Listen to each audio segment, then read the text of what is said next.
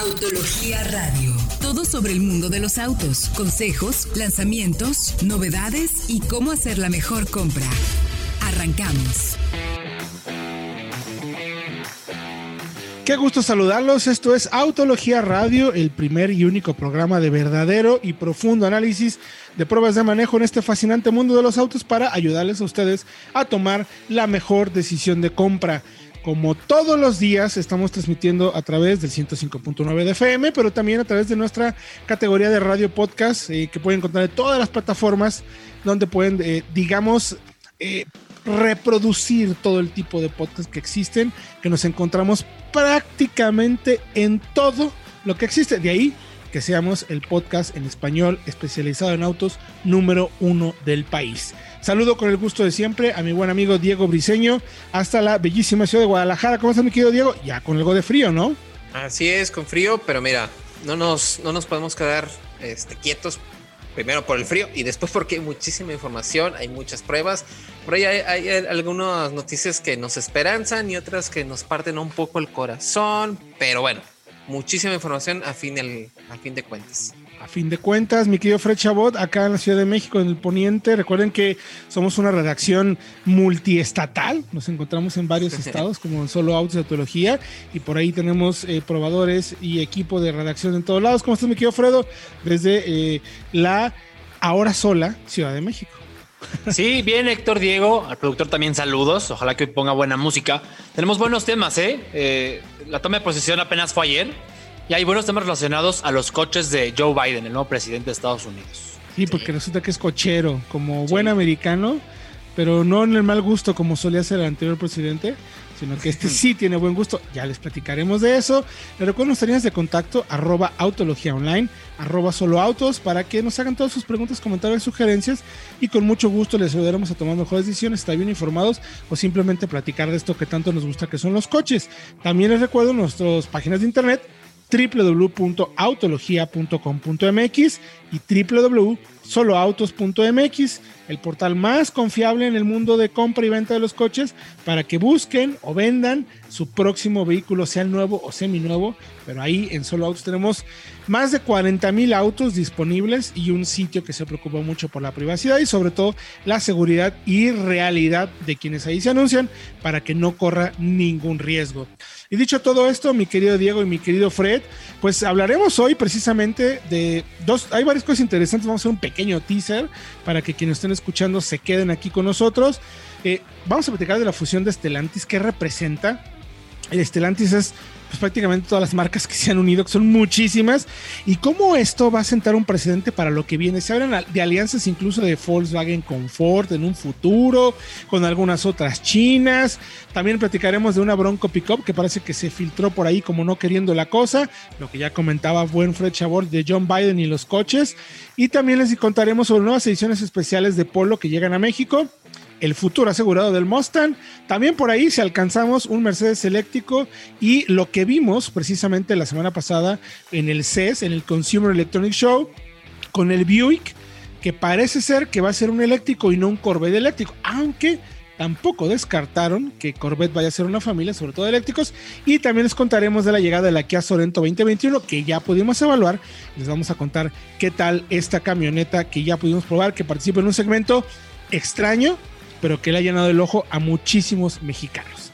Entonces, mi querido Fred, mi querido Diego, ¿qué les parece si nos arrancamos rapidísimo? Pues con Estelantis, Diego, que ya finalmente, ¿cuántas marcas son y qué beneficio vamos a tener en México? A ver. Bueno, pues recuerdan que hace algunos años Fiat se unió con Chrysler y formaron FCA. Juntaron todas las marcas que tenía Fiat con las que había con Chrysler, entonces se hizo un grupo bastante grande. Sin embargo, ahora parece que no es suficiente y se juntan con el grupo PSA que tiene Peugeot, Citroën, Opel, Vauxhall, o sea, es todo un grupo bastante grande con más de 15 marcas, entre las que están obviamente Fiat, Lancia, Abarth, Maserati, Jeep, Dodge y Ram por parte de FCA y después está Peugeot, Citroën, Opel Vauxhall, DS Automóvil y muchos otros servicios de movilidad y también de Easy hay algo así se llama, de, para renta de automóviles que van a ser simplemente eh, se estima que sea el cuarto productor de vehículos en el mundo. el cuarto productor de vehículos, si no me equivoco, el tercero en cuanto a ventas o volumen. O sea, por ahí en cuanto a producción también va a ser grandísimo. Y lo interesante también es que lo primero que anunciaron es que este tipo de alianza precisamente es, por un lado, para obviamente tener, fortalecer presencia en más de 130 mercados donde se encuentran ambas, en todas las marcas, 400 mil empleados, pero seguramente también les va a ayudar, que sabemos cómo está la carrera por el tema de movilidad electrificada, a pues ser más eficientes en gastos de plataforma, ¿no? Eh, Peugeot tiene mucho más avanzado el tema de plataformas eléctricas que FCA, FCA prácticamente no tiene nada. Entonces, lo que haga Peugeot le va a ayudar a que se vuelva una economía de escala obligada, mucho más barato. Eh, se habla por ahí que van a, van a tener ahorros por 6 mil millones de euros. Entonces, imagínate más o menos lo que significa, y un flujo de efectivo por ahí de 5 mil millones de euros para invertir, lo cual va a estar sumamente interesante y lo mejor todavía, no van a cerrar ninguna planta en el mundo ni van a despedir a nadie. O sea que eso me parece que pues es lo más importante porque efectivamente pues ataca directamente a México, ¿no, Fred? Así es, interesante también qué va a pasar en México porque FCA era una marca, es de las marcas digamos de más herencia en nuestro país, pero la realidad es que ha perdido mucha relevancia por volumen últimamente. O sea, ya no tienen eh, el, 20% del mercado como antes, ya no son el cuarto o quinto de ventas. Claro. Entonces, Peugeot, que le ha pasado lo contrario, que era una marca que estaba como dejada un poco y ha ganado mucha relevancia con productos muy buenos, con estrategia de servicio y mantenimientos muy buenos. A ver quién toma las riendas en nuestro país. Sí, pero es muy interesante, como dice, porque, bueno, por el momento se queda lo que era FCA México se convierte en Estelantis México, pero Peyot queda todavía como una marca independiente hasta el momento. Ahora, va a ser interesante, Héctor Diego, a ver qué, quién va a ganar más y creo que van a ser los concesionarios de FCA, porque son concesionarios enormes, los hemos visto, que ya no venden lo que antes y que ya no tienen la capacidad de, servicio, de mantenimiento de antes. Entonces, si pueden empezar a llenar sus, sus concesionarios con coches de Peugeot y además empezar a recibir en sus talleres autos de Peugeot, es un beneficio para ellos y para Peugeot, que va a tener una red enorme en México, que es lo que no tiene actualmente. ¿Y te imaginas Citroën en México, por ejemplo? Imagínate, yo ¿Será el momento? más que Citroën, yo creo que DS. Tiene mucho sentido. Y, imagínate poder comprar un Peugeot y llevarlo a la agencia FCA que quieras, que hay en todo el país. Bueno, a la agencia Estelantis que quieras. Estelantis, exactamente. o sea, creo que es interesante ¿eh? la fusión. Sí, o sea, está muy interesante. Va a haber un gobierno eficiente, como mencionan ellos, nueve comités trabajando. Fíjense en esto: Consejo de Estrategia, Revisión Comercial, Comité de Programa Global, Comité Industrial, Comité de Asignaciones, Comité de Región, Comité de Marca, Revisión de Estilo y Revisión de Marca. Yo creo que van a ser un poco como lo que la alianza Renault y San Mitsubishi está planteando como que alguna de las marcas liderará cierta parte del continente, del planeta, con plataformas propuestas. A ver, FCA, tú eres bueno, o sea, aquí tú eres bueno en Sudamérica y en Estados Unidos con las camionetas, tú te encargas de eso. ¿Sabes qué? Tus minibares y eso, pues como que ya no, ya no rifan, vamos a hacer esto. Y ¿sabes qué? Lo que no lográbamos entrar en Estados Unidos puede ser un buen momento para que traigamos Peugeot Citroën en Estados Unidos. ¿Cómo ver? ¿Me ayuda? No, pues sí, viendo. Entonces, va a ser un momento muy interesante. Va a haber cosas muy interesantes que ver, quiero, Fred. Sí, además, curioso, justo con el anuncio oficial de la fusión, se anunciaron también la, la posibilidad de cancelar los planes de Peugeot en Estados Unidos estaban ya muy concretos. Sí, con la fusión de Stellantis, mucha gente dijo, ay, pues ahora sí ya. Y no, justo se anunció la fusión y pero dijo, a lo mejor me espero unos años más. a ver qué pasa. No tiene Porque otro movimiento importante fue que Carlos Tavares, que es el CEO de esta nueva, de este nuevo grupo automotriz, puso a Jean-Pierre Imparato, que era, que es, era el director de marca de, Peugeot. de Peugeot y fue el responsable de traer al nuevo 208, la 2008. Toda esta revolución lo pusieron en Alfa Romeo porque sabemos que Alfa Romeo tiene una herencia bastante buena que a lo mejor no se ha podido explotar al 100. Ahí Con este señor esperemos. Beneficio general, plataformas e inversión compartida. Pero bueno, eso platicaremos regresando de música. Toda la información en www.autologia.com.mx. Vamos a música y regresamos con más.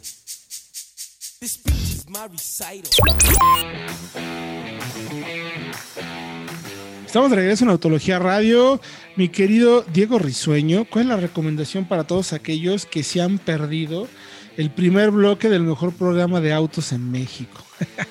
Pues la verdad la tienen súper fácil porque está disponible en el podcast de soloautos.mx donde tenemos toda la información a su disposición. No tienen que estar atados a horarios, no tienen que estar al pendiente de sincronizar en su radio o buscarnos en internet. Nada más suscríbanse. Estamos en todas las plataformas y van a tener acceso a todo, todo, todo el contenido de eh, audio que tenemos por ya por muchos años en realidad. Desde el 2017, Diego. Casi 400 capítulos. Sí, nosotros empezamos a hacer podcast antes de que fuera cool. Entonces, exactamente. Exacto, antes de Suscríbanse. Eh, Somos hipsters, básicamente. Exacto. Sí. es correcto, mi querido Fred, tú lo has dicho perfectamente bien, esa es la verdad. Pero bueno, interesante también como en el mundo de los coches, pues eh, las grandes... Eh, personalidades, incluso de la política, pues el mundo de los coches tienes que estar porque tienes que estar. Y tal es el caso del nuevo presidente de Estados Unidos, mi querido Fred, que resultó ser súper cochero. Cochero, así es. Así es. Tiene un Corvette Stingray 67, Uf. que además está en perfecto estado, que ha dicho que es el coche al que ama y que es parte de su familia. Él lo ha dicho. Eh, hay un programa con Jay Leno de hace unos años, cuando era todavía vicepresidente con Obama, en el que incluso hace un burnout y quema llanta con su Corvette. Y platica la historia de cómo su papá se lo regaló nuevo de agencia el día de su boda. Es decir, es único dueño. Exactamente. ¡Wow! ¿Cuántas personas existen hoy en día en el mundo que puedan presumir eso? Y, y particularmente de Corvette. ¿no? Digo, me parece que quizás en Corvette es más fácil, y lo entrecomillo, porque este es un auto que regularmente la gente quiere conservar. O sea, son quizás de esos coches que muy pocos venden o terminan destruyéndose o se pasan, se heredan y bueno, ya la siguiente persona ya no le tiene el mismo cariño que este, ¿no? Sí. Es, eh, fíjate que lo único que tengo así como para para criticarles que es convertible porque el C2 con el split window atrás son los que realmente son coleccionables, pero aún así, la verdad es que está impecable ese color verde oscuro con el interior en un café bastante bonito. Yo creo que es una combinación muy elegante. A, mí me gusta mucho, eh, eh, obviamente está regalado. Eh, por favor, vayan a autología.com.mx. Ahí tenemos las imágenes y el, video también del que hace referencia Fred.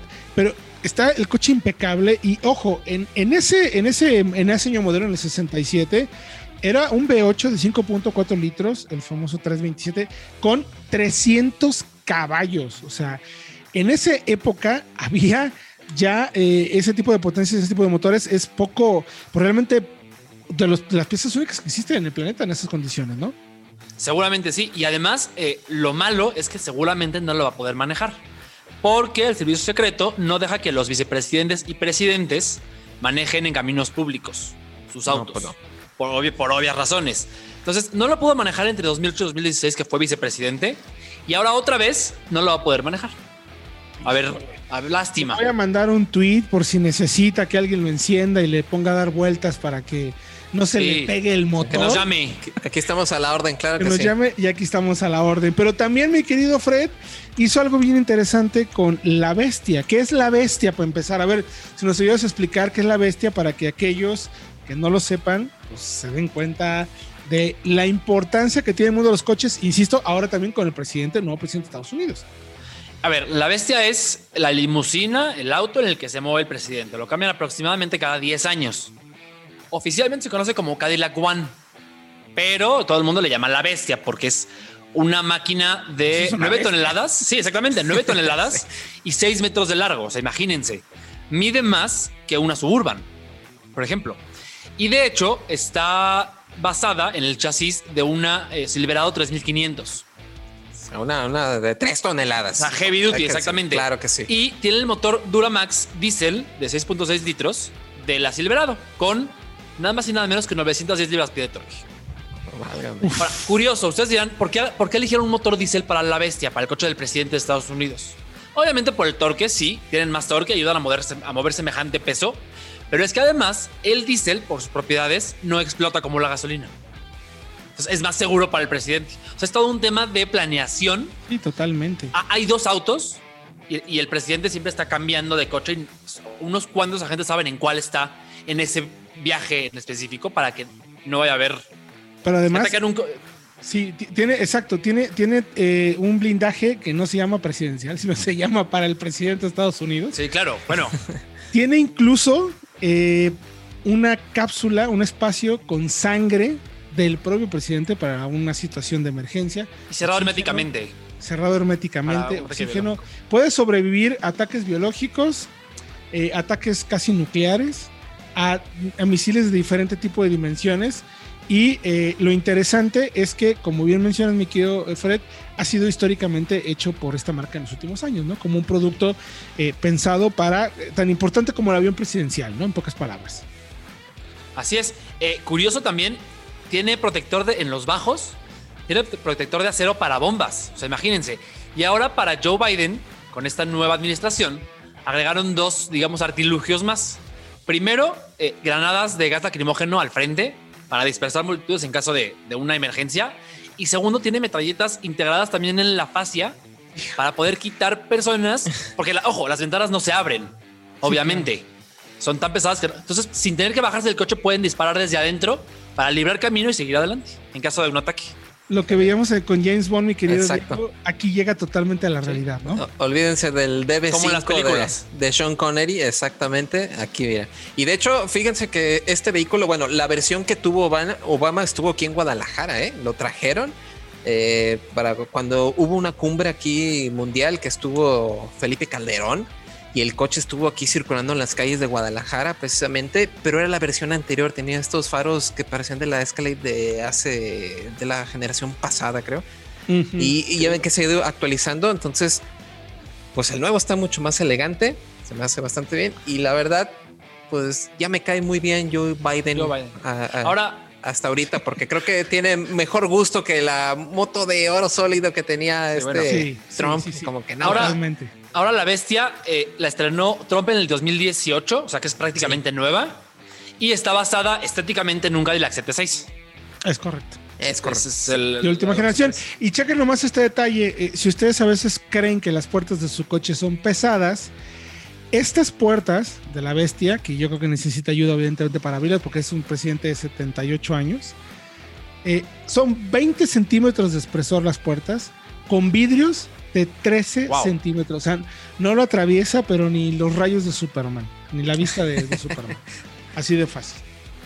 Y está construido en materiales ultra resistentes como titanio y con placas en el interior a pruebas de bomba. E incluso si la cosa se pone muy fea, adentro también tiene el famosísimo maletín con los códigos nucleares. Por si, por si yendo al McDonald's eh, quieren destruir el mundo, desde su coche lo puede hacer.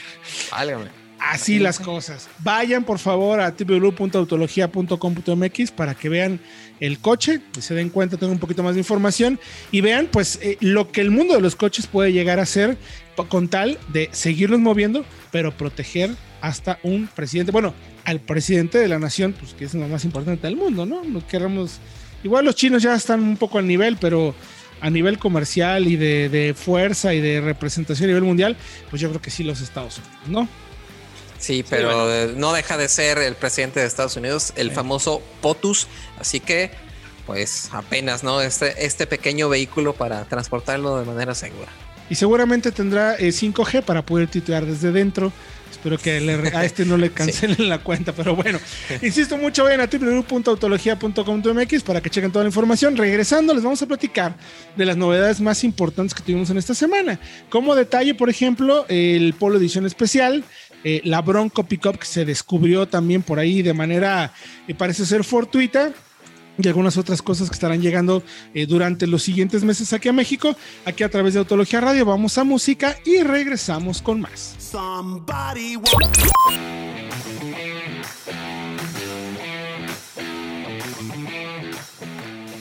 Estamos de regreso aquí en Autología Radio. Les recuerdo nuestras líneas de contacto, arroba Autología Online, arroba Solo Autos, para que estén en contacto con nosotros, nos hagan todas sus preguntas, comentarios sugerencias y nosotros con mucho gusto platicaremos con ustedes y les diremos qué onda. Por ejemplo, me ha llegado correos de una persona, el otro, detallito, por ejemplo, me dijo, oye, Yo vivo en Mérida y tengo un Jetta 2011 que le está fallando a la computadora.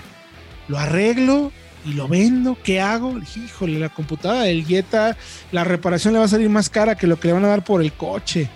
Entonces ahí piense bien qué van a hacer con eso, porque, pero bueno, son el tipo de preguntas que nos llegan, que nosotros con mucho gusto les ayudamos a darles información para que estés bien informado y sobre todo tomen las mejores decisiones.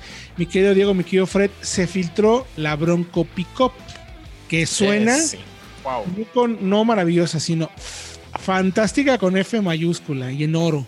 Sí, sí, la verdad e, es algo que se espera porque sabemos que Ford lanzó la Bronco precisamente para hacerle ruido ahí al Jeep Wrangler. Eh, FCA le respondió con la Ram TRX, entonces yo creo que el revés va a ser otra vez la Ram Pickup para precisamente molestar ahí a la Gladiator. Y pues fíjense que pues fuera sí lanzó un, un, video de proceso de diseño de la Bronco, cómo le hicieron para crear modelos eh, de espuma rápidos, poder crear soluciones y entre esas así sale el cameo de algunas camionetas precisamente con batea. Así como, ah, caray, Sí, sí, y eso, no queriendo. Y, créanme que cuando hablamos de diseños y de temas y videos de las marcas, no se cometen esos errores de a gratis. O sea, eso no está ahí por error, ¿eh? O sea, error, mis. No, no, o sea, no. eso no pasa. Tiene toda la intención del mundo, Diego. Tiene toda la intención y yo creo que la respuesta ha sido bastante buena y se espera, ¿no? Aunque por ahí también se comenta que puede este vehículo a lo mejor canibalizar las ventas, a lo mejor de la nueva Ranger y todas sus versiones que están esperando, e incluso de la misma F-150 que a lo mejor Ford no se podía permitir. Pero yo creo que una camioneta con un enfoque todoterreno, así como lo es Gladiator, yo creo que tiene todo el sentido del mundo y yo creo que sí le vamos a ver todo el sentido y no creo que es como si quisiera, como si creyéramos que la Gladiator le quitaría ventas a la RAM.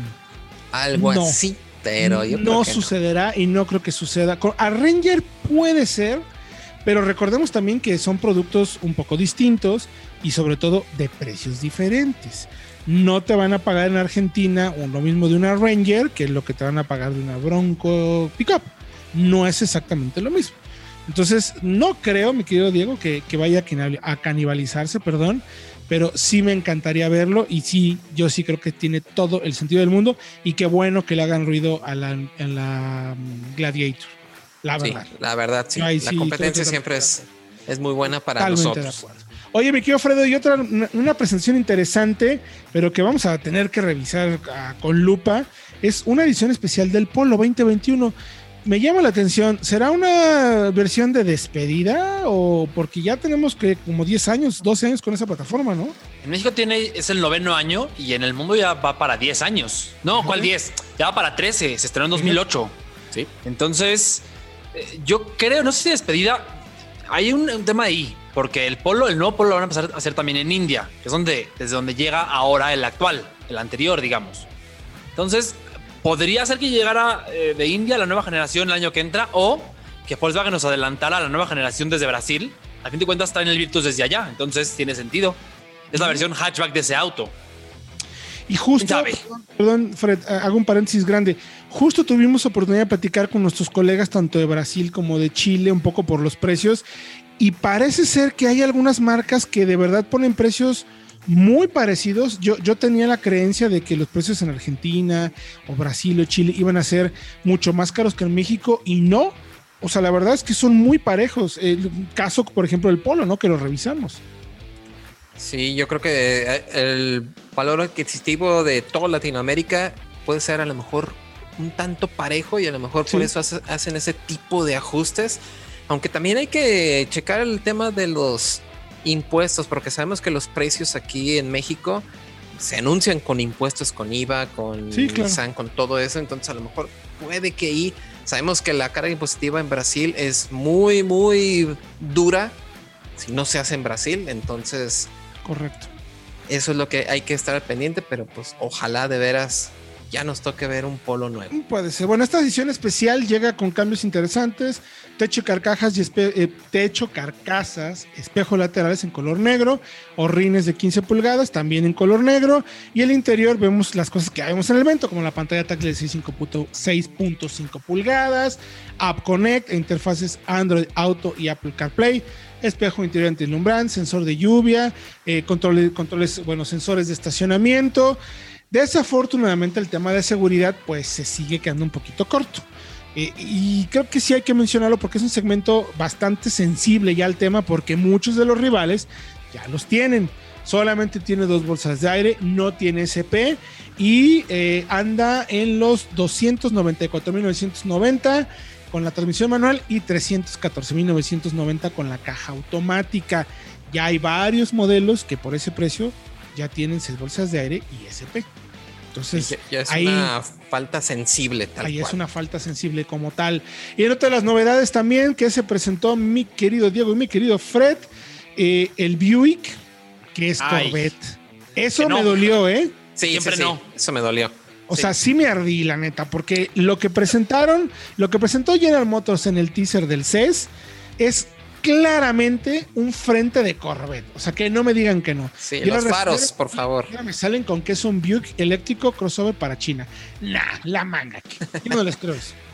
Yo creo que están tratando como desviar un poco la información, porque lo que también se confirmó, Diego, es que la marca sí, digamos que sí aceptó que estaría considerando sí hacer una familia de marca Corvette, como lo va a empezar a hacer Ford Mustang, ¿no?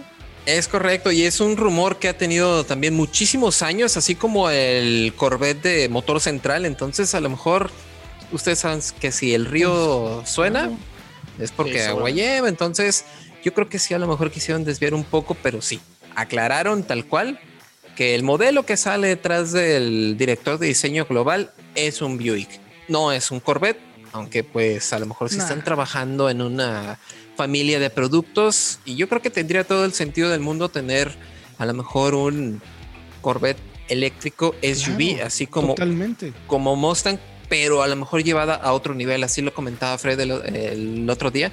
Yo creo que sí, a lo mejor apuntarían por un segmento mucho más este, deportivo, apuntando precisamente a, Urus, a Cullinan, los pesos pesados. alto, alto desempeño, ¿no? Alto desempeño completamente eléctrico, que también eh, sabemos que el segmento de las camionetas cada vez es más aceptado en todas las partes del planeta. Tendría sentido que, las, que fuera una, una, camioneta eléctrica porque además hay más espacio para acomodar baterías. Así de sencillo. Por altura, sí. Así, también, así también de fácil. Y otra novedad interesante en este bloque de noticias, una Mercedes EQA eléctrica con 400 kilómetros de autonomía. Me van a perdonar, pero a mí 400 kilómetros de autonomía ya me parece poco. Es que es un coche de entrada, Héctor, también. A ver, eh, ¿estás pues acostumbrado al Taycan? Pues sí. No, o ya cualquier. Para arriba. O, ¿cómo se llama el Homer con 650? O sea, pues sí. No, a ver, es un, está basada en la GLA. De hecho, son muy parecidas. O sea, eh, eh, le echas un ojo y pasa como que el mismo coche. Luego le ponen esa parrilla más similar a la, de la EQC, que es su hermana mayor. La parte de atrás también tiene esa, esa conexión en las calaveras, que es similar a la de la EQC, pero Está basada en la GLA, es su coche de entrada. Y lo interesante me parece que será seguramente el precio. O sea, porque le pues apunta al Tesla Model Y. A ver a qué precio llega. Y Mustang Mach-E, ¿no? También ahí están. Yo creo que es más chiquita que el Mach-E. Yo creo que va a ser incluso más chiquita que el Model Y. Y yo creo que por precio van a estar. Podría ser. Porque, porque fíjense, Mercedes-Benz menciona al ID3, que es un hatchback como, como su rival. Entonces es el mismo tamaño más o menos, pero aquí es una crossover apelando a la moda un poco. Voy a decir, pues, órale, cómprenme porque soy una, una sub. Eh, interesante eso. Por dentro es casi igual al, clase A y a la GLA. Cambian unos detalles en acentos de oro, rosa y, de, y azules, según la elección del cliente. Y la navegación interesante puede tener, si la configuras, eh, cambia el algoritmo de, de generación de rutas para darte rutas que pasen por cerca de, de cargadores o evitar incluso tráfico evitar subidas y bajadas, que eso le quitan mucha autonomía a los eléctricos. A mí me queda la sensación, se los voy a decir bien honesto, de que Mercedes está muy preocupado por el tema de electrificación, que se ha quedado muy atrás.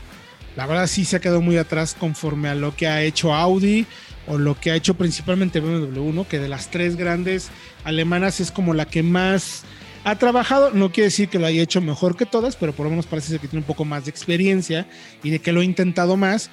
Y Mercedes está intentando como, bueno, vamos haciéndolo lo más rápido posible, eh, tomando plataformas de coches de gasolina, algo que se hizo mucho en los inicios de la electrificación y que la mayoría de las marcas dijeron, oye, no va por ahí. O sea, tenemos que hacer plataformas 100% pensadas con electrificación porque eso nos permite pues variar tamaños, eh, autonomías, tracción delantera, tracción integral, más, menos, gestionar mejor la temperatura de las baterías. O sea, hay muchas cosas que cuando se hace una plataforma completamente eléctrica con eso en mente, tienes muchos beneficios. Y Mercedes presenta el segundo coche con la misma intención, un vehículo basado en un coche de gasolina al que convierte de manera eléctrica. A mí me sigue haciendo un poquito de ruido. Siento que, me parece la sensación de que la marca cree que va tarde y está preocupada por el tema porque la carrera está terriblemente apretada. Ya veremos el EQS que se presenta a finales de año, que ese sí promete ser un auto concebido como tal de, 100% como eléctrico. Pero bueno, ya lo veremos eso. Los invitamos a que vayan a autología.com.mx para que vayamos eh, por lo pronto a un corte y regresando hablaremos de la prueba de nuestra Kia Sorento 2021.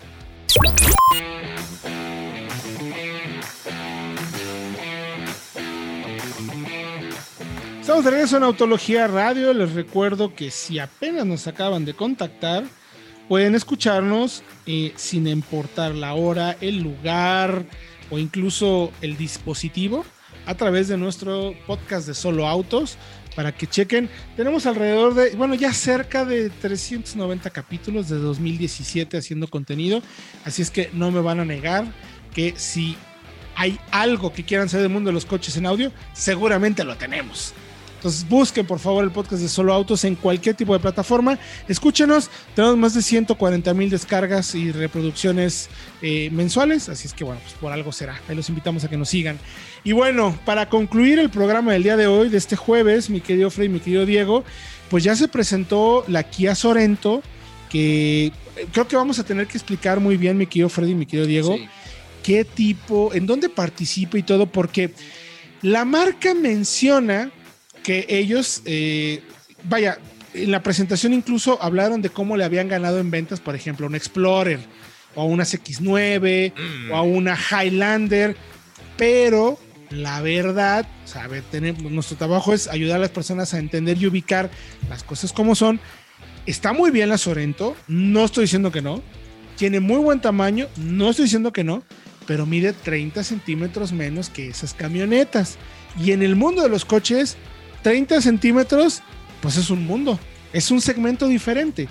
Entonces, eh, la Sorento mide, a ver, voy a checar el dato al 100% otra vez, 470 y 70. 479.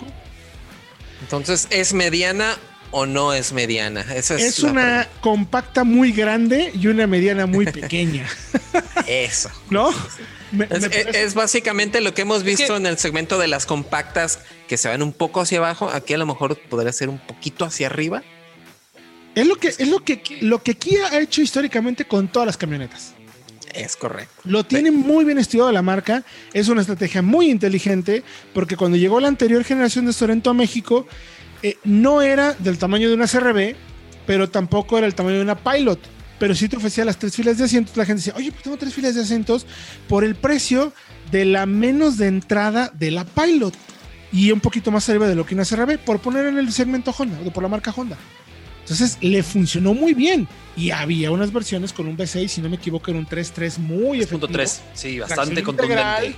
muy rápida, cambios detrás del volante, si no me equivoco, que se manejaba bastante bien y no era cara, era una camioneta de muy buen precio.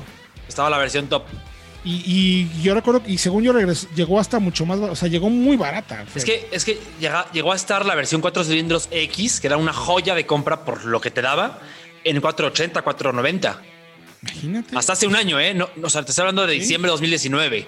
No, no me estoy yendo a 2015. Correcto. Mira, entonces tomando los, retomando, perdón, el tema del tamaño, mi querido Fred, mi querido Diego, eh, mide 4.8 una Tiguan mide 4.7. Una Teramont mide 5 metros.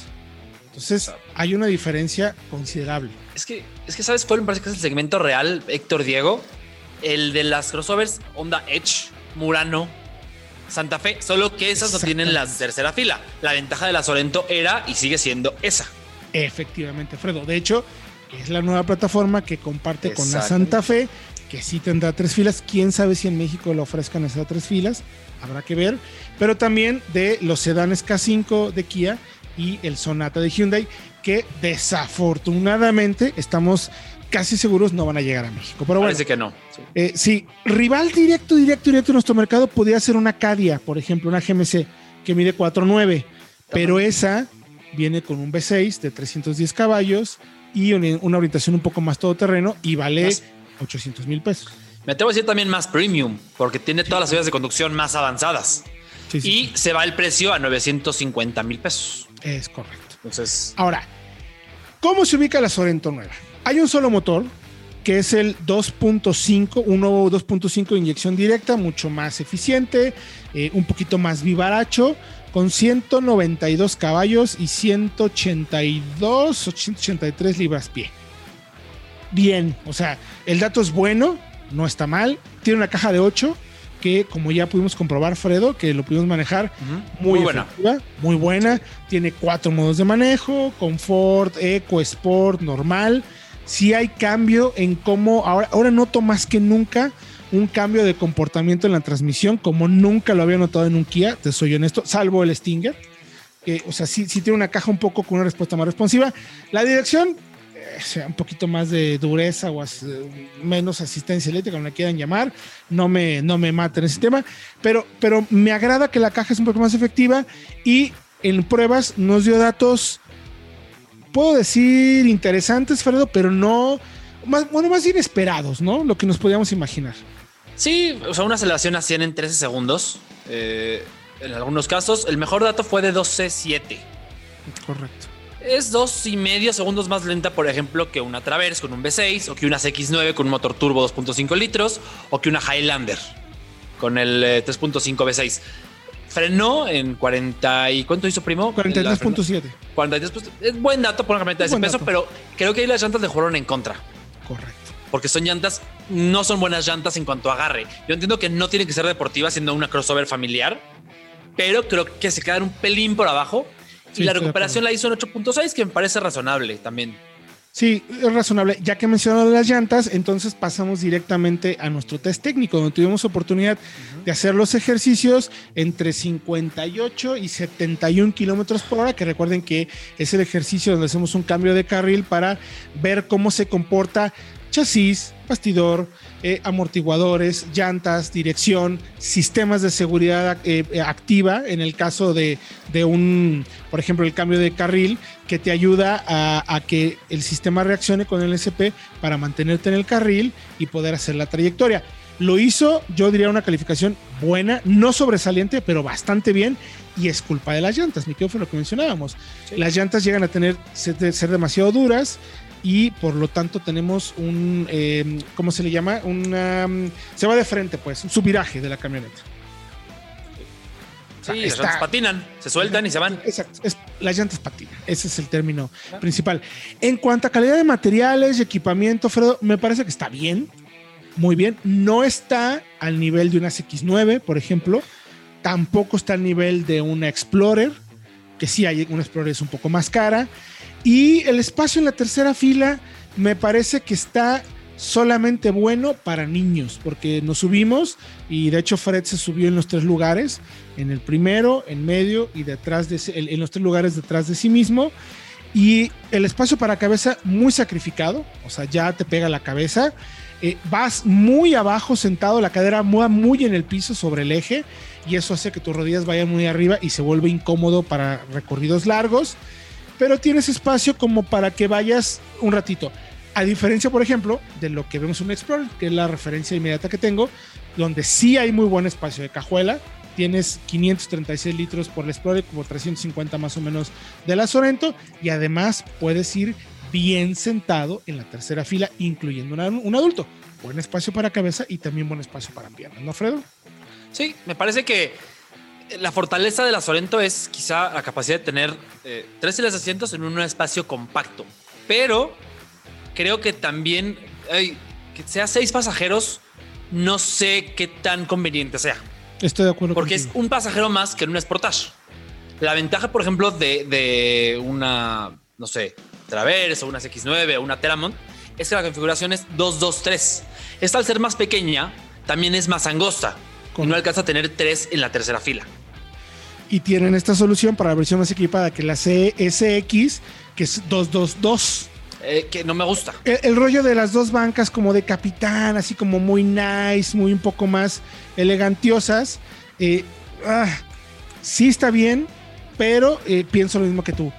Ya pagar 772.900 pesos por una camioneta con 6 asientos, con un motor de 190 caballos. Ah, híjole, ya, ya me pesa. Creo, ya veremos, tenemos oportunidad más adelante de poder manejar la de entrada. Me llama mucho la atención. Me voy más, porque además, ojo, solamente la versión tope tiene 6, como ese tema de exclusividad.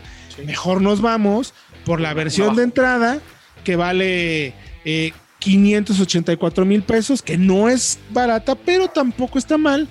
Y seguramente en ese segmento, ya por ese precio, está bien, tiene los modos de manejo, nivel de equipamiento, eh, no tienes eh, todos los ítems de asistencia en la conducción que sí tiene la versión tope, como mantenimiento de carril, que por cierto funciona muy bien, frenado autónomo, que también ya lo probamos, y los invitados que vayan a ver la prueba la próxima semana en el video, ahí sí vale la pena. No está mal, pero, pero creo que ah, sí, sí me lo estudiaré un poquito más. Yo me quedaría con la de entrada, que ya trae todo, y pues tienes ya las siete plazas, Fredo, tal cual. Y es un poquito más amplia que por el precio una Tiguan, una X-Trail o un Outlander, una Tarraco de, de- de tres filas. Ahí vale mucho la pena. Sí. Los invitamos que vayan a www.autologia.com.mx. Ahí tenemos un análisis y la prueba también para que chequen todos los detalles de esta camioneta a ver qué les parece. Y pues con eso, mi querido Diego y mi querido Fred, ¿Ah? se me fue como agua entre las manos este programa. ¿eh? Se me fue Como rápido. todos, ¿eh? Como de todos. Hay mucha información. muchísima Re- información. Recordarles, vayan a www.autologia.com.mx. Ahí está todo. Vayan a soloautos.mx. Vayan al podcast y los invitamos pues de pasada a las redes sociales. No me quiero digo cuáles son y qué pueden ver. Vayan a arroba autología online en Twitter, en Facebook, donde también tenemos muchísimas noticias. También tenemos dinámicas para que se pongan las pilas, porque de repente estamos regalando cosas. Pero sobre todo también vayan a nuestro canal de YouTube, arroba autología online, para que puedan ver todos los videos, todo lo que estamos haciendo en video. Y suscríbanse también para que siempre estén enterados de todas las pruebas, las pruebas más completas en México. Exactamente, porque todo esto que hacemos es información para ustedes, para que tomen siempre la mejor decisión de compra. Gracias, mi querido Fredo. Gracias, mi querido Diego. Nos escuchamos próximo jueves, 8 de la noche, a través del 105.9, aquí en Autología Radio. Autología Radio. Entra a www.autologia.com.mx y mantente informado con los análisis más completos para tu próxima compra. Autología Radio.